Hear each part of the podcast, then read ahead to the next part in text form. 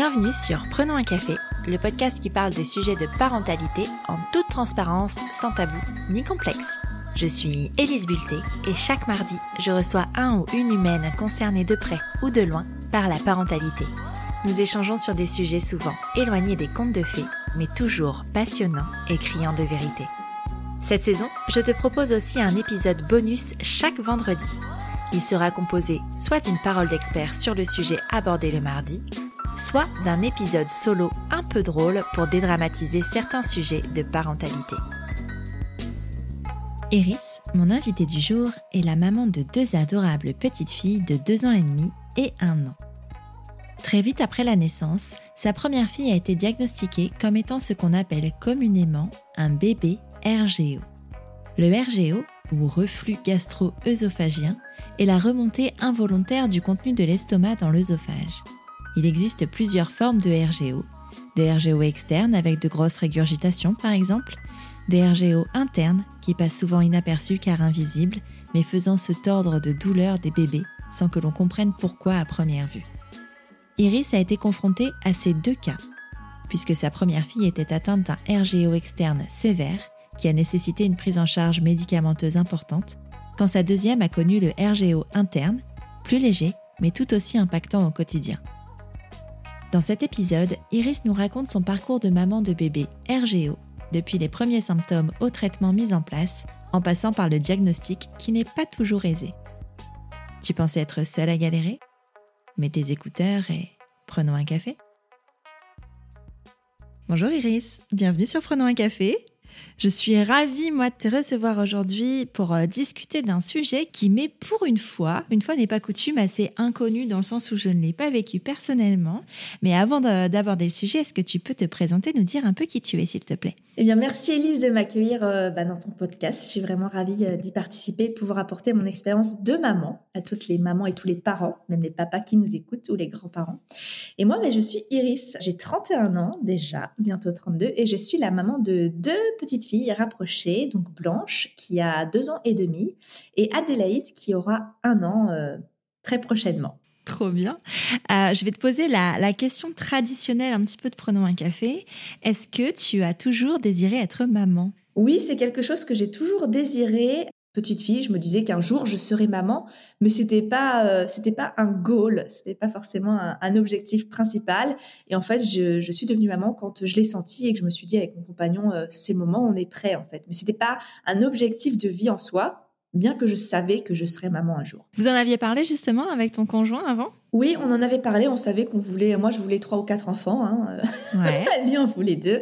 On savait qu'on voulait des enfants un jour, mais je veux dire, c'était pas un sujet qui revenait tous les jours parce que euh, on se disait que lorsqu'on serait prêt, euh, eh bien, on sauterait le pas. Et puis, quand on a, je me souviens que c'est un soir, on avait euh, dîné chez des amis qui avaient euh, des enfants. Et puis, mon mari, qui est très, très, je veux dire, qui aime beaucoup les enfants, qui aime beaucoup les enfants, m'a dit ce soir-là, en rentrant dans la voiture, il s'est tourné vers moi et il m'a dit, Iris, quand est-ce qu'on en a un à nous? Et puis, c'est oh. là, du coup, qu'on s'est dit, bon, allez, on est, on est prêt c'est parti. Ouais. Ah, c'est trop cool. J'aime bien les histoires comme ça. Et alors, du coup, vous êtes lancé dans l'aventure. Est-ce que ça a été un parcours facile ou compliqué pour vous de concevoir vos enfants? Non, ça, ça a été très facile. J'ai, euh, j'étais sous pilule depuis mes 16 ans, depuis très longtemps. Ouais.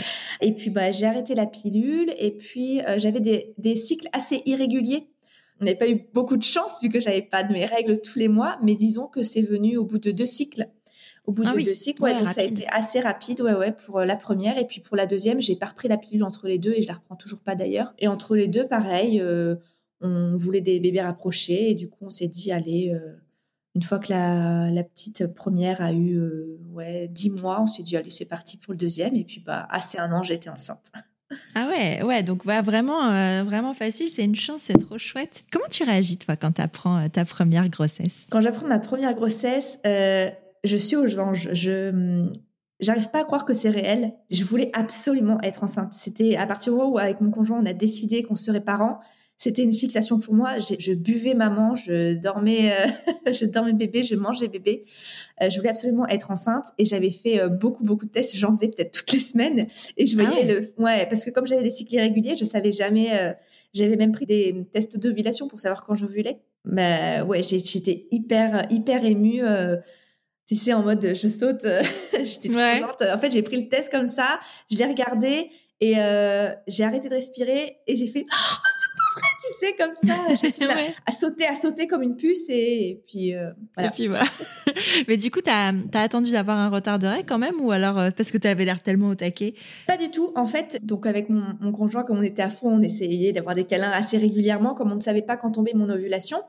Et la veille, en fait, j'ai fait un test d'ovulation et euh, le test d'ovulation était positif. Très, très positif. Et là, dans ma tête, je me suis dit, il, est vraiment, vraiment positif, parce que c'est comme les tests de grossesse un peu. Je me suis dit, il est vraiment très, très positif, ce, test d'ovulation. Et puis, ça m'a mis la puce à l'oreille, ce qui fait que le lendemain matin, je, suis allée acheter un test de grossesse sans le dire à mon, à mon mari, sans le dire du tout. Euh, et, là, il s'avère que le test de grossesse était positif de plus d'un mois. C'est pour ça que le test d'ovulation était. Ah ouais C'est pour ça que le test d'ovulation était positif. Bah oui, parce que tu n'avais pas des cycles réguliers, donc tu t'es pas rendu compte euh, finalement. Non, et puis en euh. fait, j'étais assez peu informée finalement. Je m'étais renseignée sur, sur, sur Internet toute seule pour savoir un petit peu, bah, tu sais, quand nos pertes vaginales sont un petit peu plus épaisses, quand elles sont un peu plus comme un, le jaune d'œuf. Enfin, je m'étais renseignée pour savoir un petit peu quand déterminer mon moment de l'ovulation un peu toute seule. Et c'était assez compliqué, donc je savais pas. Alors qu'aujourd'hui, je sais le reconnaître euh, après des enfants. Bah, Quand tu as été sous contraceptif comme ça euh, pendant longtemps, tu sais plus tout ça. Enfin, c'est pas, c'est pas clair, quoi. Ouais, c'est pas clair et on n'est on n'est pas vraiment informé aussi. Donc on cherche les informations toute seule. Voilà, c'est pas forcément évident, mais en tout cas, euh, voilà, il se trouve que voilà, j'ai sauté comme une puce et puis je me suis dit, bah, il faut que je l'apprenne d'une façon exceptionnelle à Jules, quoi. et alors, c'était quoi cette façon exceptionnelle? Et ben en fait, j'ai pas tenu du tout. Je m'étais dit, en fait, j'avais beaucoup pensé. Autant j'avais pas forcément imaginé ma vie de maman, etc. Mais par contre, je m'étais toujours dit, ça faisait des mois que je me disais, quand je serai enceinte, je l'annoncerai de telle façon. Je m'étais fait des petits plans dans ma tête, tu vois. Le soir, je mets une musique spéciale, je lui fais un jeu de piste, un truc comme ça. Et en fait, je fais le test. Et là, je prends mon téléphone et je l'appelle. J'appelle, il décroche, il était en voiture et je lui dis, euh, je me souviens, alors là, je dis, je suis enceinte. Et là, il me dit, c'est vrai? Et je lui dis, oui. Et là, en fait, il m'a dit qu'après, euh, donc là, il m'a dit, allez, on s'emballe pas, va faire le, la prise de sang, on s'emballe pas, va faire la prise de sang, tout ça. Et en fait, il m'a dit qu'après, il avait un déjeuner d'affaires et qu'il avait rien écouté, qu'il était, tu sais, le regard dans le vide, en train de dire, faut que je rentre là, faut que je rentre, je vais être papa, je vais être papa.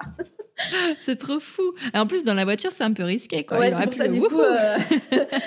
ouais, du coup, il a dit, attends, euh, va faire le test et puis on va faire le, la prise de sang et on en reparle ce soir. N'empêche, cette annonce que tu avais tant imaginé qui s'est pas passé comme prévu, c'est un un, joli avant-goût de la parentalité. Exactement. Et puis en plus, euh, ça a été pareil pour la deuxième. Pareil. si tu veux que je te raconte, c'était pareil. Euh. T'as as fait aussi ça euh, comme ça. On va rester, on va, on va faire un petit ordre chronologique, tu vois.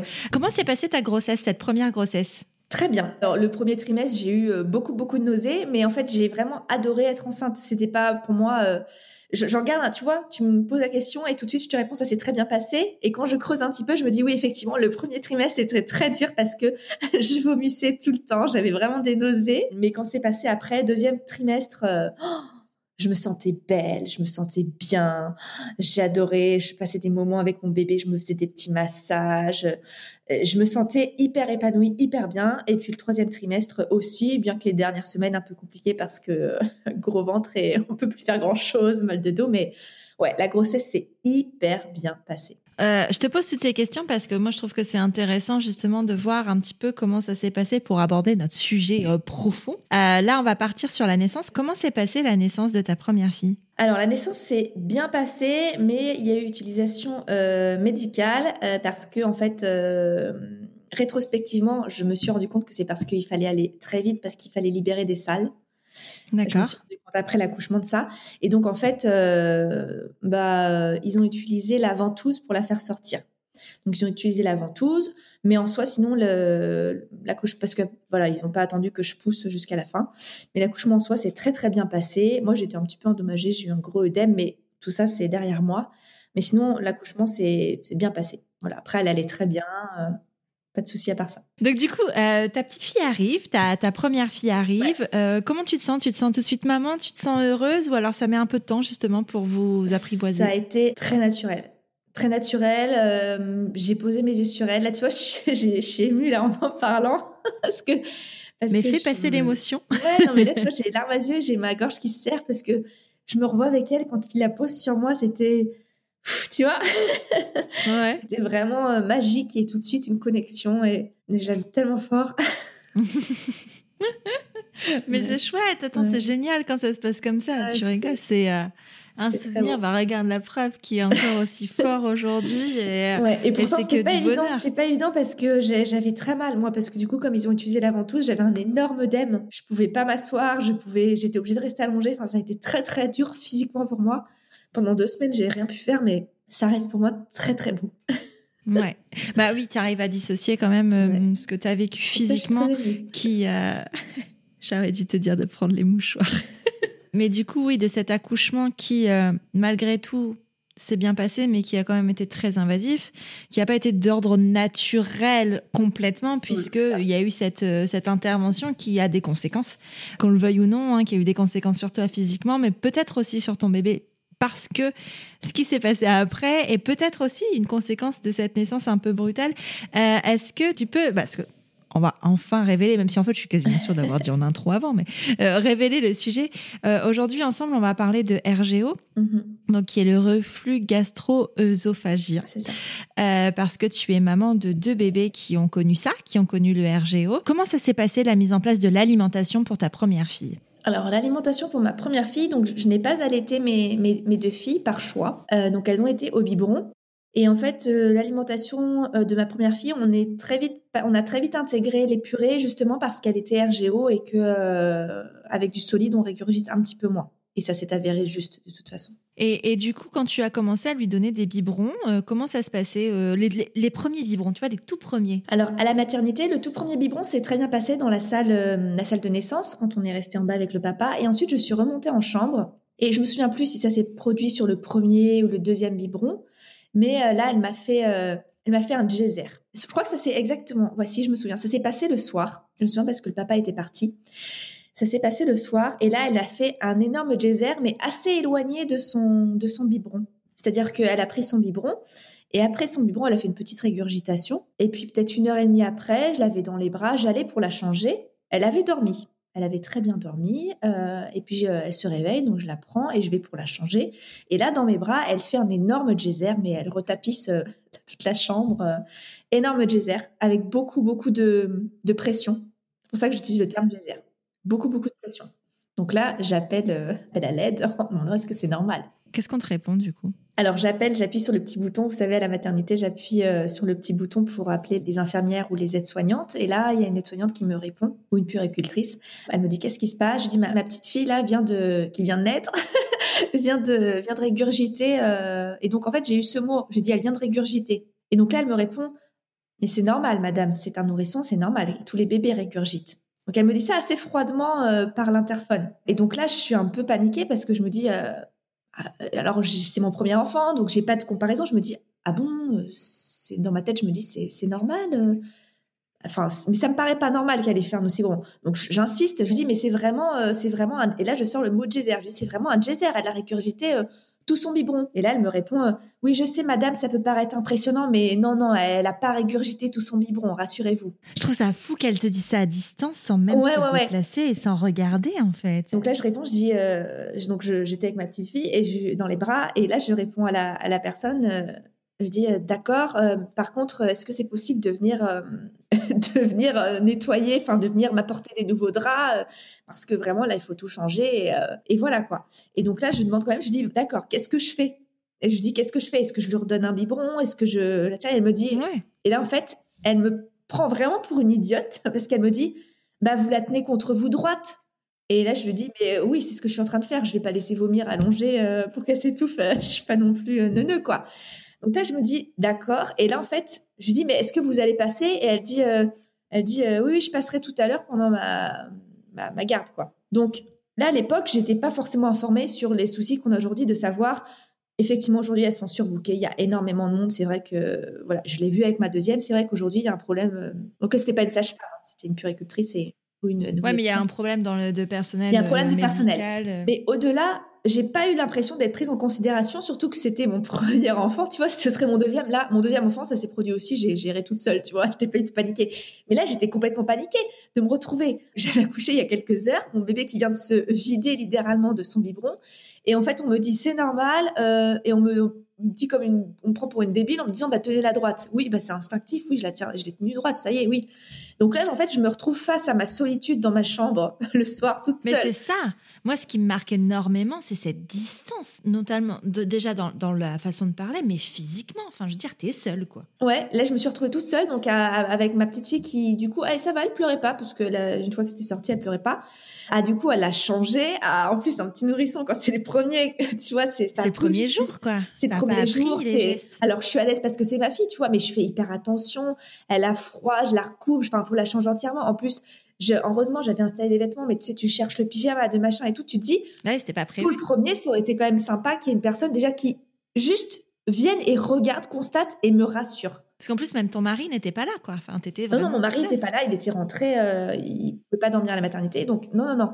Donc, j'étais vraiment toute seule. Et du coup, euh, j'appelle ma mère, quoi. Je dis, maman, elle vient de régurgiter énormément. Donc, elle me dit comment elle a régurgité? Donc là, je dis énormément. Qu'est-ce que je fais? Euh, Est-ce que je lui redonne à manger ou pas?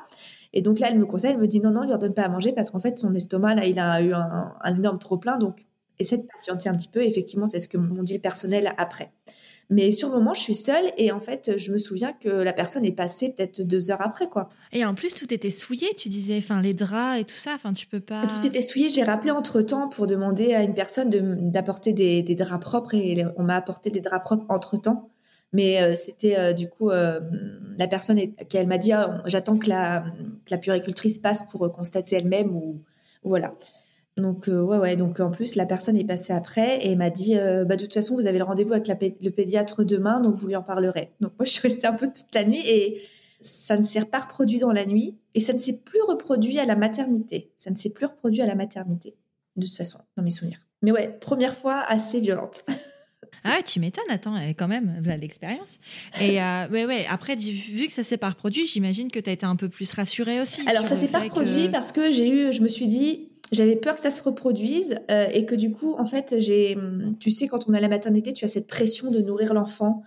Il faut lui donner un biberon toutes les temps, etc., qu'il prenne son poids, etc. Donc maintenant, aujourd'hui, je sais que c'est aussi pour libérer des salles et que c'est pour euh, s'assurer qu'il ait bien pris du poids. Mais pour ma petite, hein, j'étais, j'ai fait confiance en moi. Pour ma deuxième euh, fille, ça a été complètement différent. La maternité, j'étais à la one again, laissez-moi tranquille.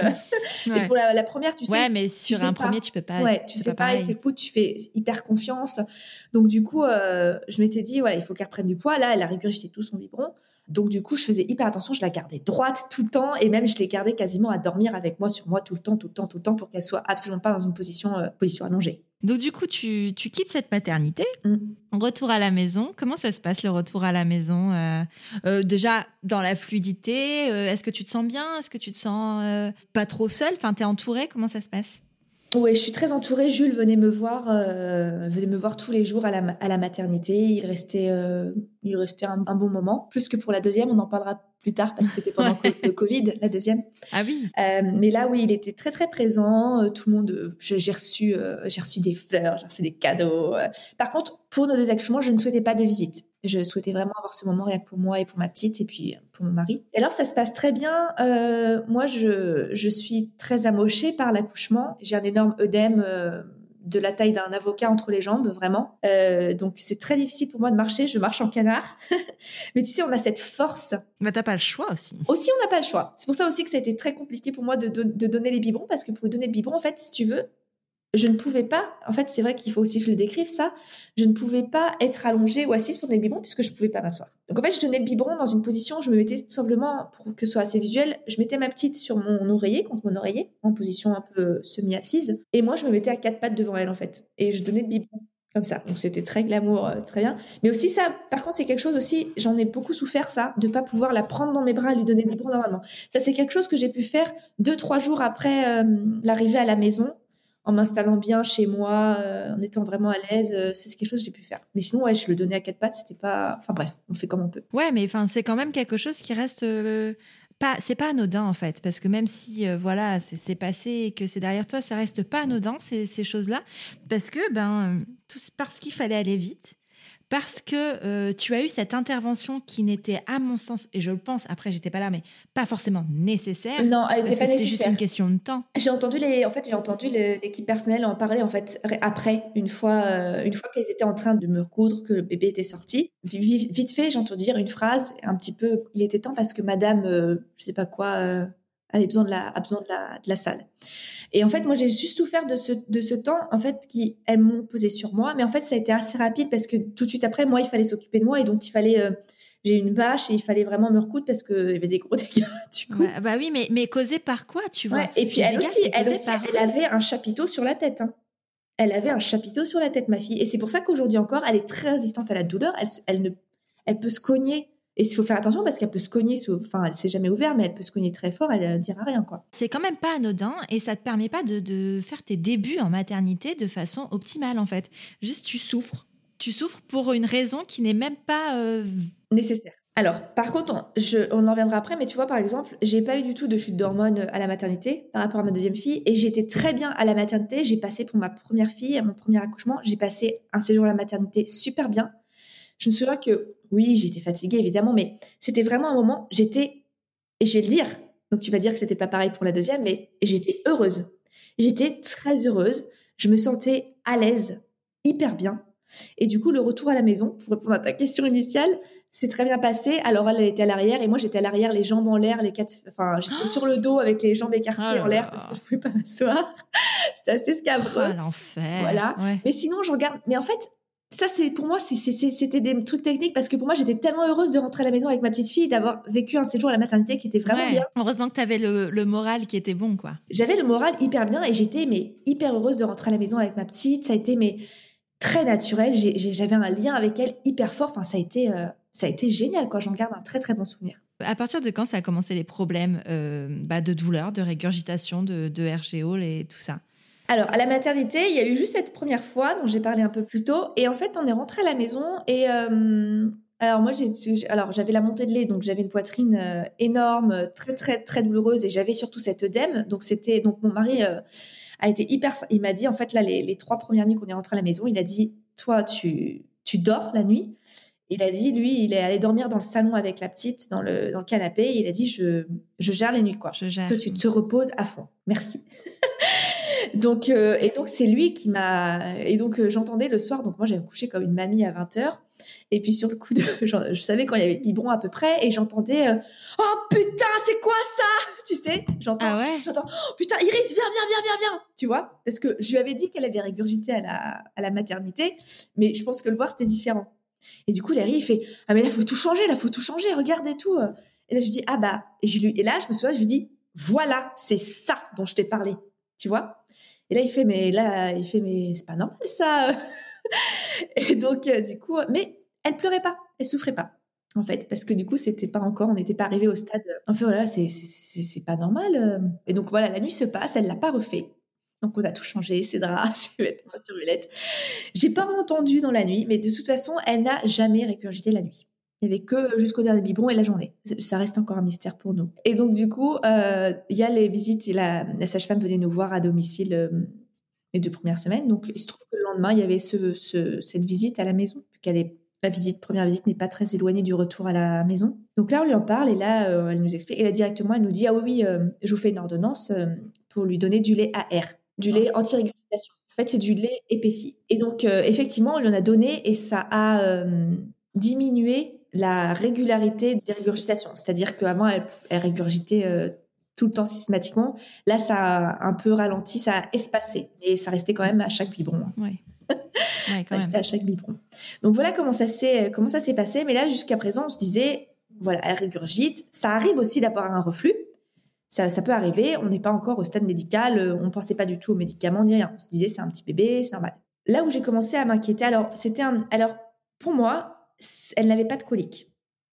Et mes deux filles n'ont jamais eu ça. Euh, pour moi, parce que les coliques, c'est aussi. Euh, les, Alors, les coliques, c'est un truc fourre-tout. On met. Euh, c'est un grand mot. Les couleurs gastriques, les pets, les gaz. Où on met aussi les pleurs du soir dans, les, dans les coliques. Mais en plus, j'ai de la chance, elles n'ont jamais eu de pleurs du soir. Franchement, je, j'y vois. Donc oui, en fait, j'ai fait la part des choses parce qu'effectivement, elle avait des coliques puisque elle avait des. Je sentais quand elle gazait, qu'elle pétait, ça, ça, lui faisait mal et tu vois, elle était soulagée quand elle pétait. Enfin, excuse-moi, je, quand elle gâte. Oh non, mais écoute, hein, tu sais, quand on devient parent, il y a plus de, voilà. hein, il y a plus de mots tabous. Voilà, donc je sentais qu'elle elle avait des douleurs et ça allait mieux quand elle évacuait ses gaz. Donc, je me suis mise à la masser. D'ailleurs, j'ai un super massage sur mon compte Instagram. Hein, faut aller le ah, voir. Ah bah écoute, on ira voir. ouais, non mais qui aide énormément de parents. Non mais vraiment, nous c'est notre ostéopathe qui nous l'a conseillé. Et donc à partir du moment où je l'ai massée, et que j'ai donné un petit peu d'homéo, c'est passé les coliques. Donc je savais que c'était pas ça. Et pourtant, elle était toujours euh, inconfortable et ça pouvait venir en fait d'un coup, tu vois, c'est-à-dire qu'elle pouvait être très calme et tout d'un coup, elle était pas bien et systématiquement, au moment où elle était pas bien, j'avais identifié qu'elle euh, elle salivait, elle faisait, tu sais, elle se je sais pas comment décrire. Euh, elle faisait des choses avec sa bouche, avec sa langue. Tout en fait, elle salivait et elle avalait. Et en fait, j'ai compris après que du coup, elle cherchait à avoir une matière pour atténuer son mal à l'œsophage. Donc en fait, elle salivait, elle attendait et elle avalait. Et donc en fait, j'avais j'ai réussi à identifier ce moment-là, c'est-à-dire voilà, elle est pas bien, elle est inconfortable, elle pleure et elle fait ce, petit euh, signe. Parce que euh, du coup, tu, te rends compte de ça, ça, ça, c'est plein de petites choses finalement qui s'ajoutent. Mm-hmm. Tu en parles au pédiatre qui te suit. Quelle est sa réaction? Alors, euh, on a un rendez-vous la première semaine, donc j'en parle. Euh, je lui explique ce qui s'est passé à la maternité. Elle me dit, c'est très bien, je vois que la sage-femme vous a fait euh, pour du l'AR. Elle me dit, on est peut-être, elle me dit le mot, elle dit, on est peut-être sur un RGO, mais il est encore trop tôt, comme le bébé est encore tout petit, c'est encore beaucoup trop tôt pour mettre un diagnostic dessus et surtout entamer un traitement. Et ça, j'étais totalement d'accord avec elle. Donc, du coup, elle me dit, on se revoit toutes les semaines. Alors, normalement, on n'est pas censé revoir toutes les semaines. Hein. Normalement, c'est tous les mois. Et après le mois. Et elle me dit, on se fait un point la semaine prochaine. Elle m'a dit, on prend rendez-vous et on voit où ça en est et on avise. Donc, la semaine passe, euh, pas d'amélioration.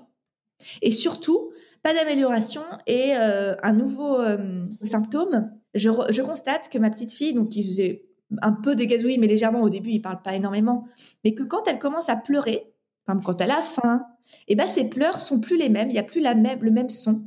En fait, je reconnais un son de voix cassée. En fait, elle pleure, ça fait tu vois, ça fait pas des pleurs comme elle avait euh, une semaine avant. Je reconnais, c'est la voix cassée. Et donc là, je me dis, mais elle coule pas du nez, elle tousse pas, elle n'est pas enrhumée. Bon, il se trouve que le rendez-vous chez la pédiatre est quelques jours après, donc j'attends. Et donc je lui en parle, elle le constate aussi. Et donc là, elle l'ausculte et elle me dit, effectivement, elle a l'œsophage complètement à vif. C'est-à-dire complètement euh, brûlé, complètement brûlé. Donc là, j'ai envie de pleurer. Je me dis, oh mon Dieu, mon pauvre bébé, c'est horrible. voilà. Donc elle me dit, vous inquiétez pas. On va lui prescrire donc du, du gaviscon euh, qui se donne soit avant, soit après. Euh, alors ça, c'est voilà. Vous voyez si vous écoutez ce podcast avec votre médecin parce que il y a plusieurs écoles. voilà, ça c'est. De toute façon, tout ce qui est traitement, tout ça, il n'y a pas de conseil ou quoi. C'est vraiment à voir avec le professionnel médical. Ouais, exactement. nous, pour notre première, on le donnait, on l'a toujours donné avant parce qu'en fait, c'était quasiment impossible de donner après tellement c'est dégueulasse. Et ça faisait effet aussi avant. Mais bon. Donc, du coup, elle nous dit, vous allez donner euh, le, gaviscon avant les biberons. Et puis, ça va, euh, va euh, l'apaiser. Et ma deuxième fille a été aussi RGO et vous verrez que c'était des symptômes complètement différents. Donc là, Blanche, elle n'avait absolument pas mal pendant qu'elle mangeait. Absolument pas mal. Et ça l'empêchait pas de. Il n'y avait pas d'appréhension par rapport à manger. Donc, elle mangeait très, très bien. C'est juste qu'elle régurgitait tout. et donc là, on donne le gaviscon. Eh bien, ça se passe très bien. Et effectivement, sa voix redevient revient à la normale, mais ça ne stoppe pas les régurgitations qui sont toujours très très importantes, quoi, très très importantes. Et elle ne prend pas de poids, euh, donc. Ouais, euh, c'est ce que j'allais te demander. Au niveau de la prise de poids, est-ce que ça se constate aussi ça? Euh, Alors, elle était dans une petite courbe. Elle était dans une petite courbe, pas pas alarmant, mais elle était dans une petite courbe. Donc, il faut dire qu'elle prenait vraiment des gros biberons à chaque fois. Donc, je pense qu'il lui en restait aussi un petit peu. Donc, je, je, reviens donc voir la pédiatre. Mais du coup, comme elle régurgite un petit peu moins souvent grâce au lait à et qu'elle a ce, traitement Gaviscon, je me dis, voilà, elle régurgite plus que deux fois par jour, je dirais. Sur deux biberons, elle en régurgite deux. Elle a jamais régurgité les biberons de la nuit. Donc, elle régurgite deux fois par jour. Et en plus, elle a très vite fait ses nuits. Hein. C'est-à-dire qu'à deux mois, ouais, à un mois et demi, elle faisait ses nuits. Ouais. Donc euh, là-dessus, il n'y avait pas de biberon la nuit. Non, on va pas te détester. Pourquoi tu ça Donc après, j'ai fait toutes les solutions. C'est-à-dire que je la gardais quand même, après chaque biberon, je la gardais au moins 45 minutes contre moi. Je faisais bien faire l'euro. Je la mettais jamais euh, allongée sur son tapis tout de suite. Je la mettais dans un transat qui avait une position assise très physiologique. Donc pas assise, mais un petit peu inclinée, qui respecte la physiologie de bébé. Et puis euh, j'avais surélevé son matelas dans son lit, donc donc voilà. Donc ça c'était c'était très bien, mais il n'empêche que, mais du coup ça arrivait quand même encore deux fois par jour, je dirais minimum, qu'elle régurgite encore euh, des geysers. Donc elle, c'était le bébé bavoir, le bébé l'ange, et je vois que c'est totalement différent de sa, de sa petite sœur, qui était pourtant RGO, mais différemment. Euh, Blanche, je devais la changer trois ou quatre fois par jour. Vraiment, je la changeais trois fois quatre par jour. Elle avait constamment sur toutes les photos que j'ai, elle a toujours un bavoir parce que j'en avais marre de la changer. Donc en fait, elle avait le bavoir là, tu sais, euh, le bavoir est comme ça quand tu es régurgité, j'enlevais le bavoir, je mettais un autre bavoir. C'était la tenue. J'avais toujours des langes à portée de main. Il y en avait à côté d'elle, à côté du canapé, à côté de son lit. Il y en avait partout, partout, partout. Donc euh, ouais, j'ai aidé l'industrie du, du linge et des bavoirs. Euh, donc ouais, donc je retourne voir la pédiatre et là donc là, le temps a passé, elle doit avoir deux mois. Et donc là, je retourne voir la pédiatre et donc elle me demande comment ça se passe. Donc euh, il était 15 heures à peu près, donc j'étais venue en poussette en métro. Donc elle, avait dormi dans la poussette. ça se passait très bien depuis son biberon. elle avait dû manger vers euh, midi. Ça se passe très bien. Euh, oui, parce qu'elle aussi, vous avez détesté, elle se passait bien ses biberons. Donc euh, non, mais c'est très bien. Il faut le dire aussi quand ça arrive. Hein. Faut pas parler que des catastrophes. J'ai beaucoup de chance au niveau, au niveau, du sommeil avec mes filles. Mais tu dois la changer quatre fois par jour, donc au final. Hein. Oui, ouais, c'est ça. Mais j'en discutais avec des parents et on se disait que oui, voilà. Euh, tous, il y a des avantages, des inconvénients. Voilà. Donc, euh, j'arrive chez la pédiatre, je la sors de la poussette, donc je l'ai dans mes bras, dans la, donc je la change de position en fait. Et c'est là où on s'est rendu compte, ça a changé, ça arrivait aussi de la régurgitation quand on change bébé de position. Donc, elle était dans la poussette, là, un peu semi-allongée, dans le cosy. Je la prends dans mes bras et euh, elle me dit, est-ce qu'elle régurgite toujours? Est-ce que ça va mieux avec le gaviscon? Donc là, ça faisait, je l'avais déjà vu euh, pour ces un mois, hein, donc j'avais dit que c'était bon. Et donc là, je dis, euh, bah oui, on est toujours sur deux, grosses régurgitations par jour. Je dis, mais en fait, la pédiatre n'avait jamais vu ce genre de régurgitation au final. Donc elle était restée sur elle a mal. Là, je disais, mais là, elle n'a plus mal, sa voix n'est pas cassée. Elle regarde sa, bouche, elle dit Ah oui, c'est bon, là on est bien. Elle commence à tu la manipuler, regarde à droite, est-ce qu'elle fait bien ci, voilà, est-ce qu'elle attrape, je sais pas si elle attrape les objets, mais elle fait des petits tests qu'on fait aux deux mois. Donc je reprends ma fille dans mes bras et là elle me dit Vous pouvez la déshabiller, je vais euh, la peser.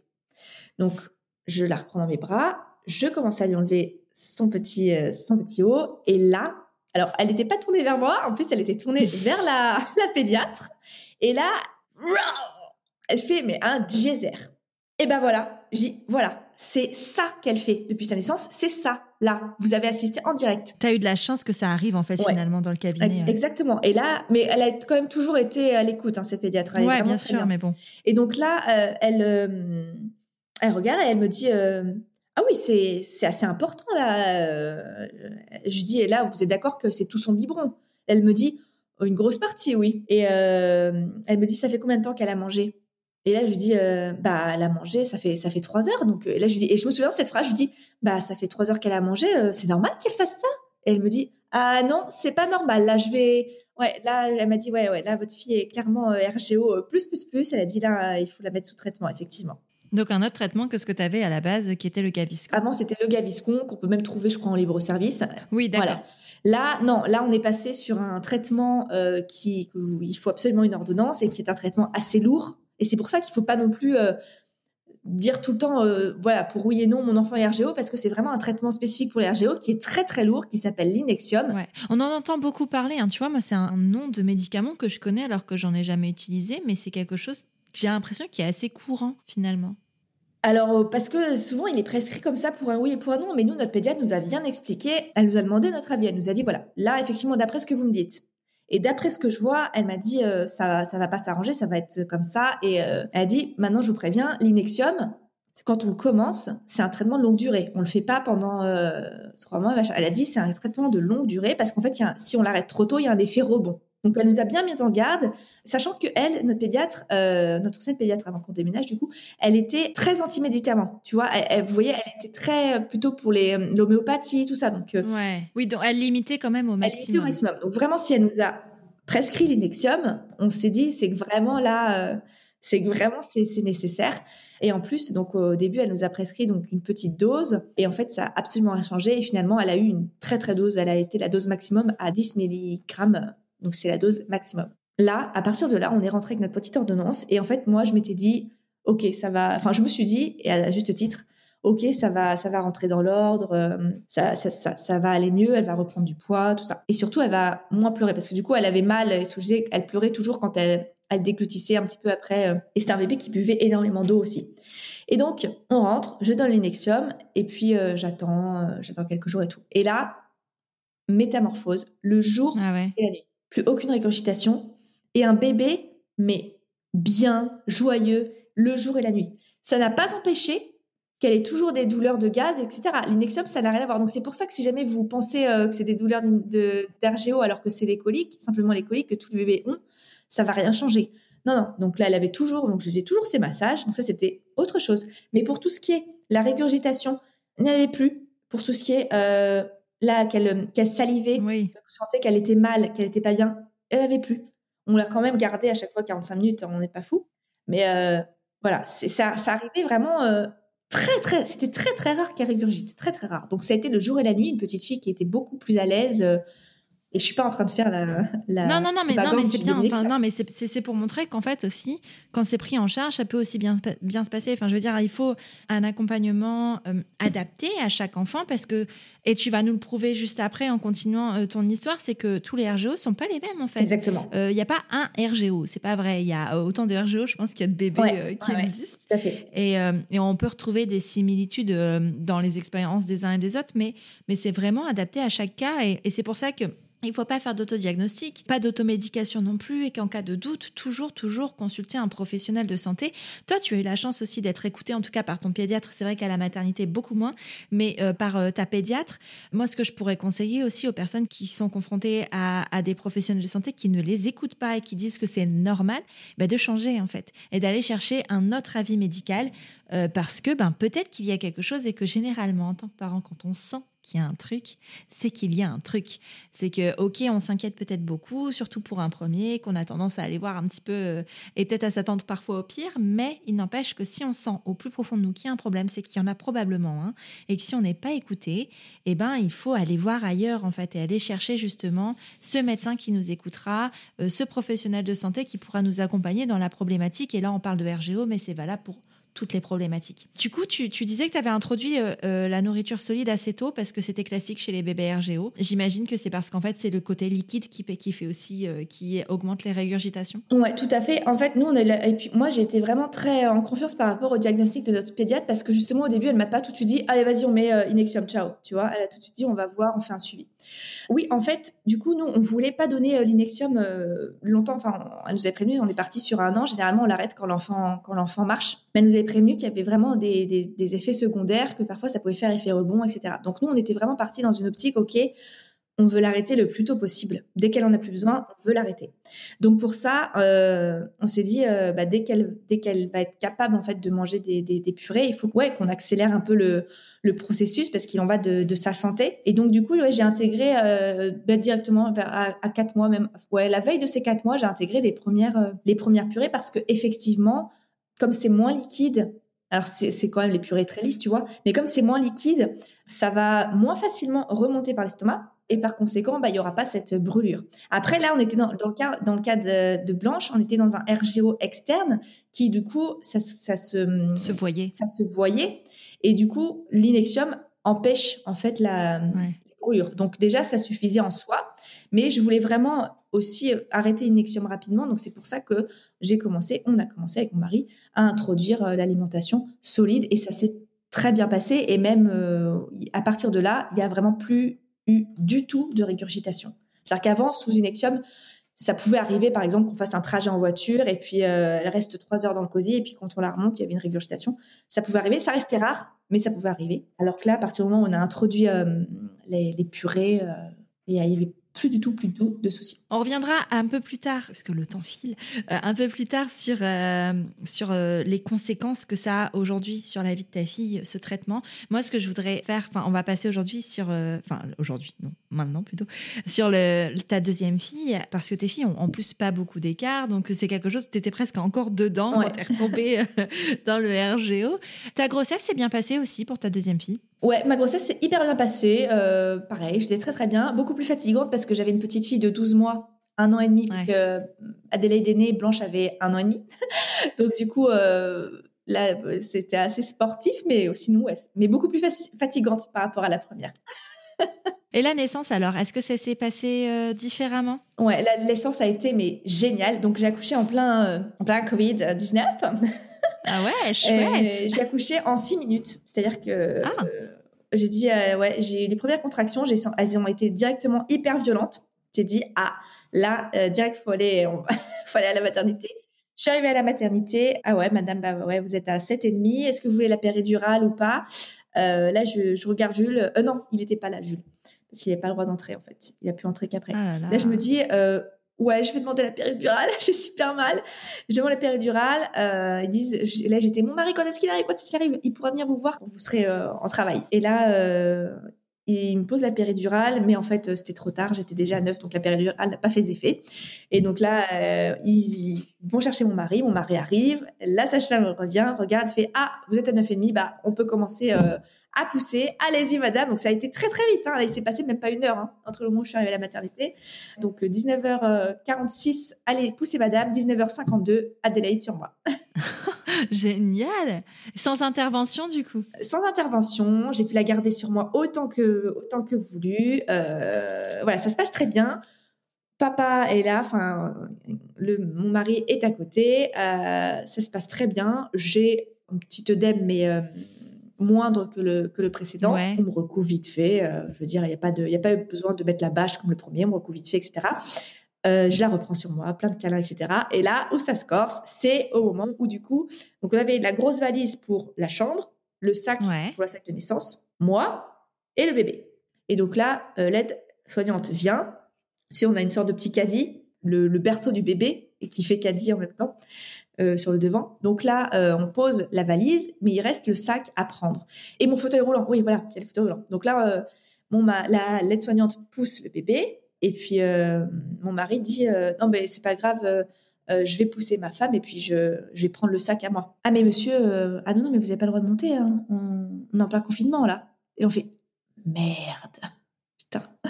Vous n'aviez pas l'info avant? On s'était dit peut-être que vu que là il est avec moi dans la salle de naissance, tu vois, tu sais, on reste deux heures en bas dans la salle de naissance et après tu remontes en chambre. Bah, je me suis dit bah peut-être qu'il va monter avec moi en chambre. Il était 20 heures, enfin ouais, 21 h Il va peut-être monter avec moi en chambre et puis il va partir après, tu vois, comme il est fait pour ma, pour ma première.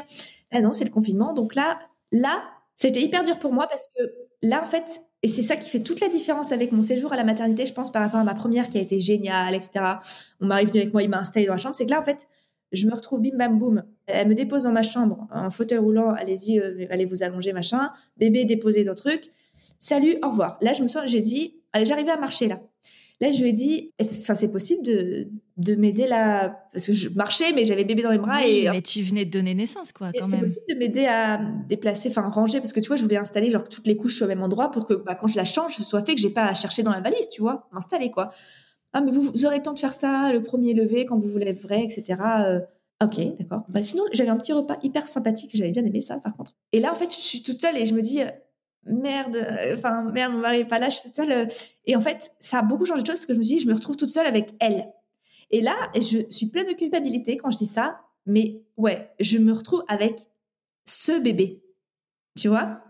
Qui est pas ton premier bébé que tu connais Qui est pas, mon premier bébé. Et en fait, euh, ma fille, elle me manque énormément. Et là, je me, et je culpabilise. En fait, je me dis, et je culpabilise parce que je me dis, mais non, mais pourquoi t'es pas à l'aise? Et en fait, je suis en fait, c'est pas que je suis pas à l'aise, mais je suis comme si je m'observais de l'extérieur. Tu vois, c'est très bizarre. Ouais. En fait, dissocié. Ouais, dissocié. Et donc, en fait, je fais tout machinalement. Tu vois, alors je lui parle, je gazouille, bien sûr, mais en fait, je suis euh, un peu, c'est comme si, comme si j'étais blasée. C'est-à-dire que, tu vois, je donne le biberon, je donne le biberon, tac, tac, tac, tac, tac, et après, allez, vas-y, fais ton gros, tata, allez, vite, vite, je veux te recoucher dans ton lit et je veux, je veux dormir. En même temps, je suis très fatiguée, j'ai une grossesse très fatigante parce que bah rapprocher et puis euh, j'ai pas de temps. C'est pas comme quand déjà c'est pas comme quand c'est notre première grossesse, on a que soi à s'occuper. Là, non seulement j'avais déjà une enfant, mais en plus une, enfant petite. Beaucoup de fatigue accumulée et en plus je l'ai compris après que j'avais fait une chute d'hormones incroyable parce qu'en fait je déprimais quoi. Je voulais rentrer chez moi. Ils t'ont cassé dans ta bulle en fait. Juste tu viens de donner naissance. en plus ça s'était bien passé et d'un coup paf non, monsieur peut pas venir, non, on peut pas vous aider, vous êtes toute seule dans une chambre, mais en fait, t'es plus dans cette bulle-là d'ocytocine et compagnie. Et... Ce qui fait qu'en fait, là, moi, j'ai été dans le matériel. C'est-à-dire que je me suis fait, OK, je pose la petite, je vide mes valises. OK, j'installe tout ça, OK, machin. J'installe tout ça. Après, euh, pareil, j'ai pris ma... Et en fait, le souci que j'ai eu, enfin, c'est pas, pas un souci, mais ce que j'ai eu, c'est que, en fait, je me, me disais, elle est pas comme ma première fille et je la comprends pas. C'est-à-dire qu'en fait, je me disais, mais Blanche, je faisais ça, ça marchait, pourquoi ça marche pas sur Adélaïde, tu vois? Je comprends pas, machin. Et en fait, après, je m'en suis oui parce que je me souviens que Blanche, je l'avais gardée tout le temps sur moi, alors que là, Adélaïde, je la mettais souvent dans son lit. Du coup, elle pleurait souvent.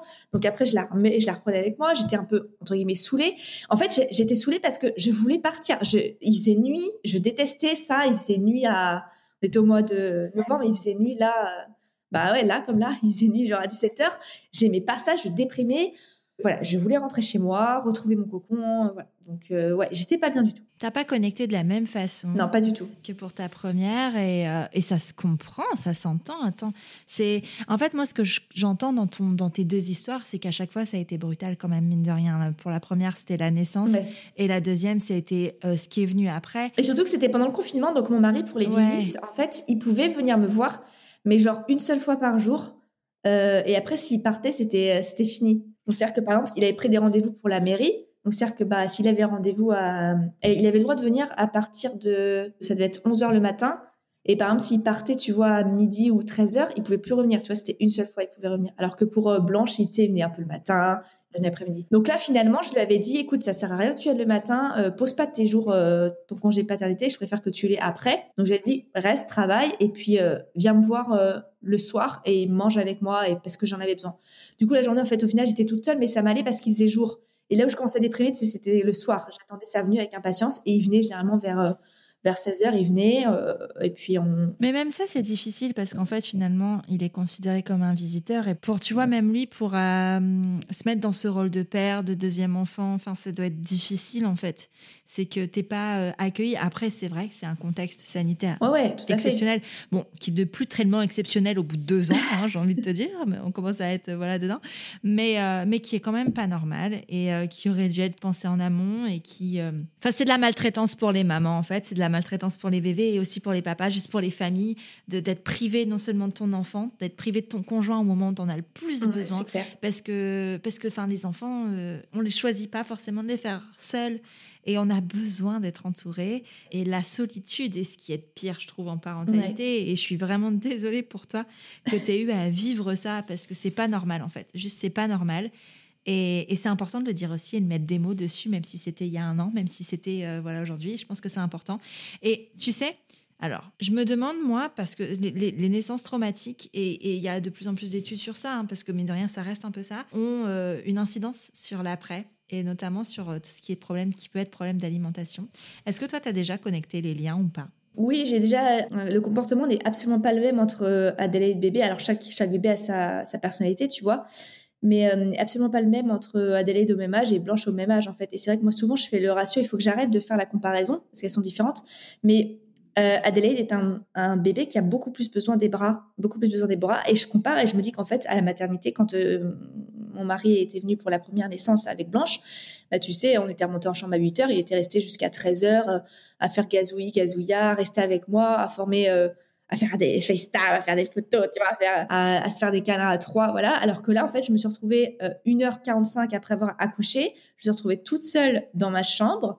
Mon mari n'était pas là, alors que moi, j'aurais vraiment aimé qu'on. Alors oui, on l'a eu en bas. Certes, on l'a eu dans la salle de naissance, moment, mais c'est pas pareil parce que moi, je suis dans le lit avec ma perfusion. Donc, j'ai quand même, je suis assez réduite. Euh, et lui, il est sur un fauteuil à côté avec le bébé, après à me le passer, à le reprendre, etc. Moi, j'aurais voulu qu'on puisse se mettre assis tous les deux dans le lit, à se faire des câlins, tu vois, genre on, a ce moment à nous en fait. famille, quoi. Voilà. Sauf qu'en bas, bon, ça allait, ça venait. Donc ça, on l'a pas eu. Comme je te disais, voilà. Donc moi, ça a peut-être fait aussi cette situation dans ma tête, ce qui fait que j'ai essayé de tout gérer, voilà. Ma deuxième fille me manquait, ma première fille me manquait énormément, donc j'ai pas eu forcément ce, le même lien avec ma première fille qu'avec avec ma deuxième, pardon, qu'avec ma première. Je l'ai vu rapidement, même en rentrant à la maison aussi. Alors certes, quand il y a un deuxième enfant aussi, on a, il faut qu'on se sépare en deux. Mais je le vois aujourd'hui, oui, elle, est, elle a beaucoup plus besoin d'être rassurée, beaucoup plus besoin des, des bras et euh, vite. Parce que ta deuxième fille a aussi euh, connu les, RGO de manière différente, puisque euh, ta première c'était externe, ta deuxième c'était interne. comment ça s'est manifesté et à quel moment? Alors, à la maternité, il n'y a eu aucun, aucune régurgitation. Et puis, en fait, c'est arrivé à la maison qu'elle a commencé à faire. alors, ça n'arrivait pas sur tous les biberons, mais qu'elle a commencé à faire ce fameux geyser. Ah, elle aussi? Ouais, elle a commencé à ah, faire. Donc elle avait du lait normal. Hein. Donc ce fameux geyser. Et là j'ai fait ah ça je connais trop bien et on ne dit pas que c'est juste euh, un quart du biberon. Non, ça c'est tout le biberon. Donc elle a commencé à le faire. Et là, en fait, avec mon mari, on s'est tout de suite dit, il faut tout de suite aller consulter et tout parce que euh, on veut pas qu'elle souffre ou qu'elle ait des brûlures, enfin qu'elle ait en fait, euh, tout de suite, on sait ce que c'est, on a mis, on a, on a reconnu tout de suite. Pareil, la, donc la même pédiatre, du coup, nous a dit, pareil, elle est petite, on va attendre, on va d'abord, vous allez lui mettre du lait AR. Et donc là, on a mis le lait AR. Et là, par contre, plus aucune régurgitation, rien, plus aucune régurgitation. Donc ok, super. Par contre, euh, bébé qui pleure énormément, bébé qui pleure énormément pendant ses biberons. Euh, c'est-à-dire que je vais pour lui donner le biberon, elle a très faim, et là, je donne, et chaque, elle prend, elle s'arrête, elle, pousse le biberon, et là, des hurlements, des hurlements. Là, je fais, là, ça, ça va, elle a mal, quoi, tu sais. Donc au début, je fais, bon, elle a peut-être un truc de travers, machin. Je recommence, elle gobe. Tu vois, elle le pousse, elle le pousse, elle pleure, elle hurle. Ok. Et ça, par contre, uniquement pendant ses biberons. Alors que Blanche, tu vois, c'était. C'était l'inverse, ouais. Ouais. Donc là, je me dis, ah, il y a, y a quand même un truc qui va pas. Donc là, je pense pas du tout au RGO, parce que pour moi, le RGO, c'était externe, tu vois. Moi, je me dis, OK, euh, je vais quand même euh, en parler euh, à la pédiatre. Donc là, je lui explique, je lui dis, voilà, elle a très très mal pendant ses biberons, et de ce fait, elle ne les finit pas. De ce fait, elle ne les, elle ne les prend pas parce qu'elle commence à comprendre que je mange et que ça me fait mal. Donc elle, elle dit ah oui oui effectivement euh, comme votre première fille est RGO, ça pourrait être aussi être un RGO mais cette fois interne. Elle dit euh, voilà vous allez lui lui donner du, du. Donc pareil on repart dans le dans le. Et puis en fait là nous en tant que parents on n'est pas du tout rassurés euh, ce qu'on voit qu'elle a toujours qu'elle a toujours mal, que ça la brûle toujours. Donc euh, on y retourne et là elle nous donne de l'inexium. Par contre pas à 10, elle était à 2 ou 2 ou 3 mg, donc tout petit dosage. Et euh, on l'a juste ajusté pour lui donner 6. Et en fait là c'est bon, on a trouvé le bon dosage et du coup voilà, plus de douleur, plus de là. Et en fait, c'était plus compliqué à identifier pour elle parce que c'était interne, donc en fait, elle avait mal, mais ça se voyait pas. C'était intérieur, ça l'a brûlé. Donc pareil, là on lui donne l'inexium et ça va euh, beaucoup mieux. Par contre, on a remarqué que du coup, euh, on essayait de baisser et que quand on baissait, ça, il n'y avait pas de changement. Donc on s'est dit maintenant, alors on a baissé, elle avait genre peut-être euh, cinq mois, hein, tu vois. Donc on s'est dit à, cinq mois, on peut peut-être qu'elle en a plus besoin. Peut-être qu'elle en a plus besoin. Donc on, l'a limité comme ça deux jours en jour, voire un jour sur deux, et on a vu que ça changeait rien. Donc on s'est dit voilà, on va pas lui donner un un traitement dont elle n'a pas besoin, on voit qu'elle en a plus besoin et effectivement, elle en avait plus besoin. Elle est restée au lait AR et puis on même euh, on s'est dit voilà, elle a plus de brûlure et puis vers ses ouais, vers ses cinq mois, plus d'inexium, on donnait plus de gaviscon et on s'est dit on va essayer de lui donner du lait euh, normal pour voir si elle a toujours RGO ou s'il a disparu. Et là, on lui a donné pendant une journée du lait euh, normal et on a vu qu'il y avait plus il y avait plus de régurgitation. Ok, il est donc il n'y a plus besoin de la est partie, elle besoin de le mettre sur traitement. Est-ce que vous avez commencé euh, la diversification aussitôt avec elle? Oui, pour le coup, oui. On l'a commencé parce que du coup, effectivement, on voulait arrêter au plus vite euh, l'inexium qui a des conséquences assez importantes. Donc, on voulait l'arrêter au plus tôt. Donc, on l'a pareil, on l'a commencé comme, euh, comme Blanche vers euh, trois mois et, et, et, demi, euh, vers quatre mois. Et comme du coup, elle, ces douleurs, c'était au moment où, au moment du repas, est-ce que tu as noté justement des difficultés peut-être avec l'alimentation? Est-ce qu'elle est-ce qu'elle rechigne un petit peu à manger ou est-ce qu'elle a pas forcément le goût de ça? Oui, ça a été euh, tout de suite, on, on, a, on a fait le lien et ça l'a brûlé encore de toute façon. Donc c'est pour ça qu'on avait conservé un peu le traitement. Mais oui, même quand je suis passée au purée, c'était encore douloureux pour elle. On sentait que elle faisait beaucoup de pauses et encore, encore aujourd'hui, elle fait beaucoup de pauses pour boire énormément d'eau, énormément. Ouais, ouais. Mais après, elle, mange bien, elle mange bien. Mais je veux dire, euh, euh, je pense qu'elle a gardé aussi ce rapport euh, je mange, je souffre. Ouais, ouais. Ouais, c'est ça. C'est ça. Est-ce que tu penses aujourd'hui, alors elle a un an, donc elle est encore petite, mais est-ce que tu penses qu'elle prend euh, plaisir à manger? Oui, oui, oui. Et elle a, elle a bien les goûts. Euh, il y a des choses qu'elle aime et des choses qu'elle aime pas. Donc ouais, si, si, je pense qu'elle. Non, mais c'est bien. Mais en même temps, ça montre aussi que, ben, après, ça a été pris en charge mine de rien, vachement vite, quoi. Par contre, ma première fille ne prend pas plaisir à manger.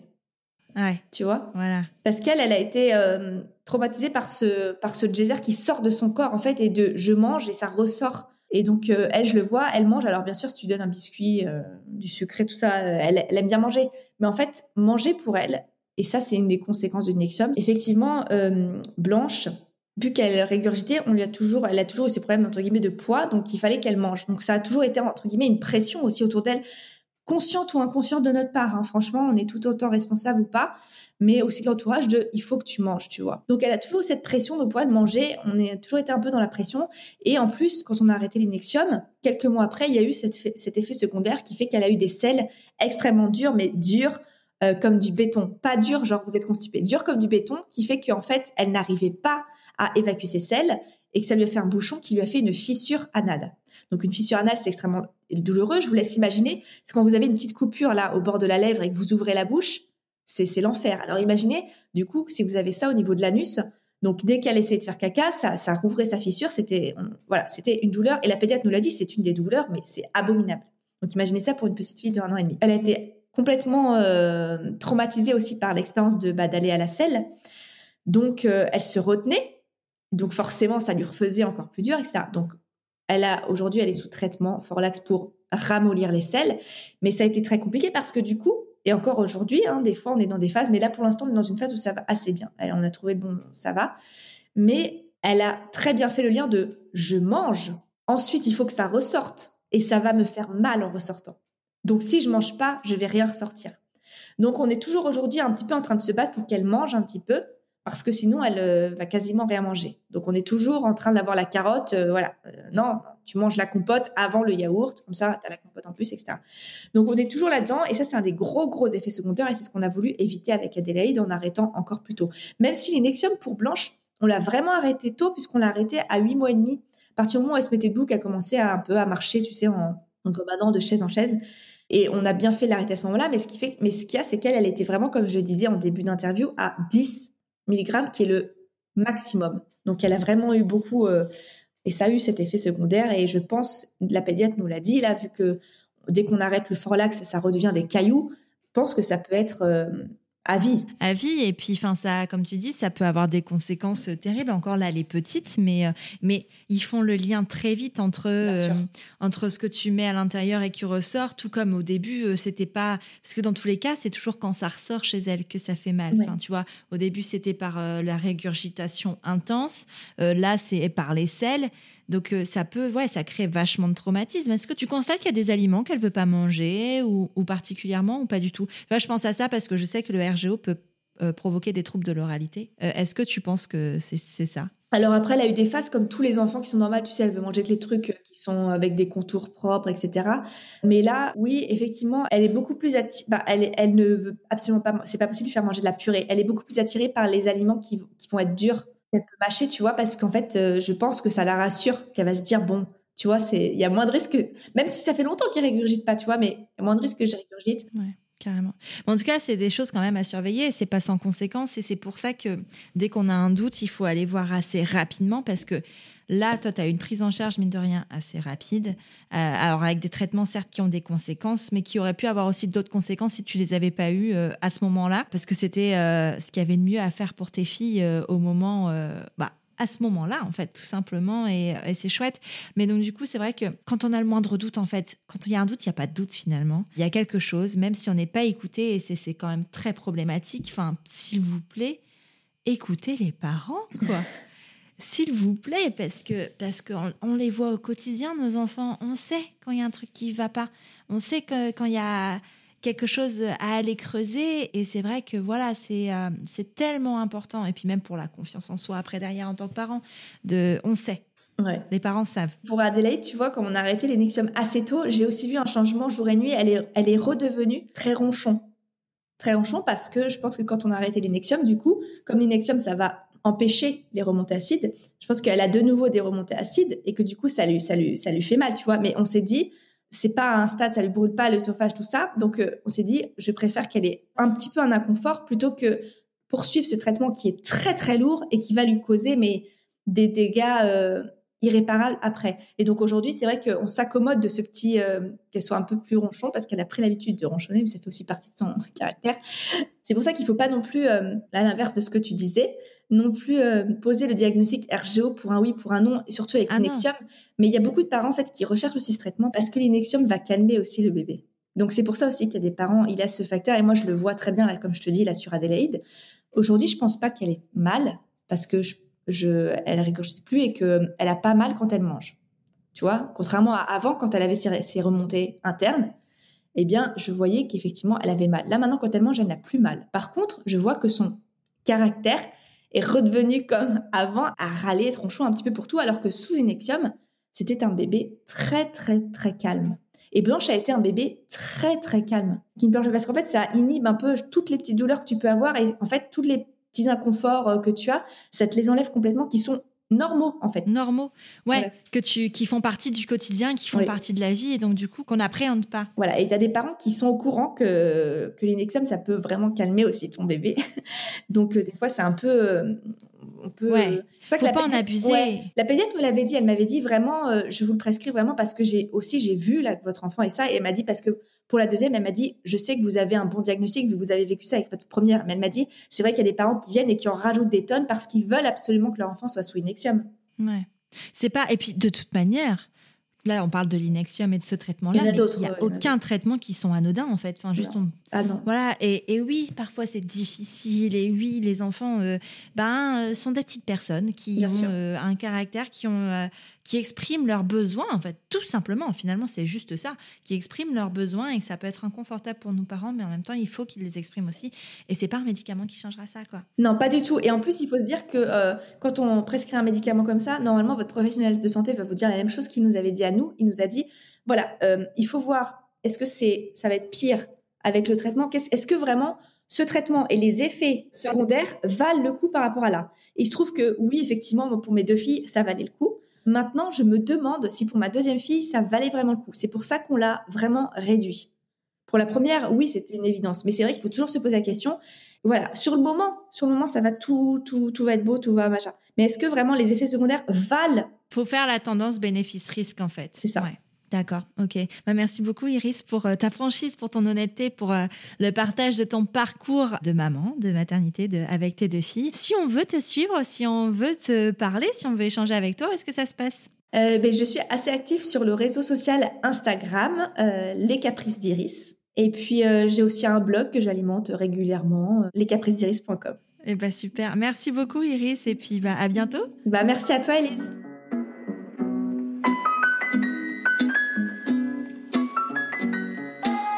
J'espère que ce nouvel épisode t'a plu. Si c'est le cas, je t'invite à mettre des étoiles et des commentaires sur Apple Podcast ou iTunes pour m'aider à mettre en avant le podcast. Tu peux aussi partager l'épisode sur tes réseaux sociaux, en parler autour de toi, bref, faire en sorte que Prenons un café soit connu du plus grand nombre. Tu peux aussi soutenir Prenons un café sur Tipeee. J'ai très envie d'emmener le podcast encore plus loin, mais pour ça, j'ai besoin de toi. Alors si le cœur t'en dit, tu peux entrer dans l'aventure avec quelques euros. En échange, de nombreuses contreparties trop sympas t'attendent. Rendez-vous sur la page Tipeee de Prenons un café. Tu es sur Prenons un café, le podcast qui parle des sujets de parentalité en toute transparence, sans tabou ni complexe. Je te retrouve mardi prochain pour un nouvel épisode. Abonne-toi à Prenons un café sur ton appli de podcast préféré pour ne rien manquer. D'ici là, prends bien soin de toi autour d'un café.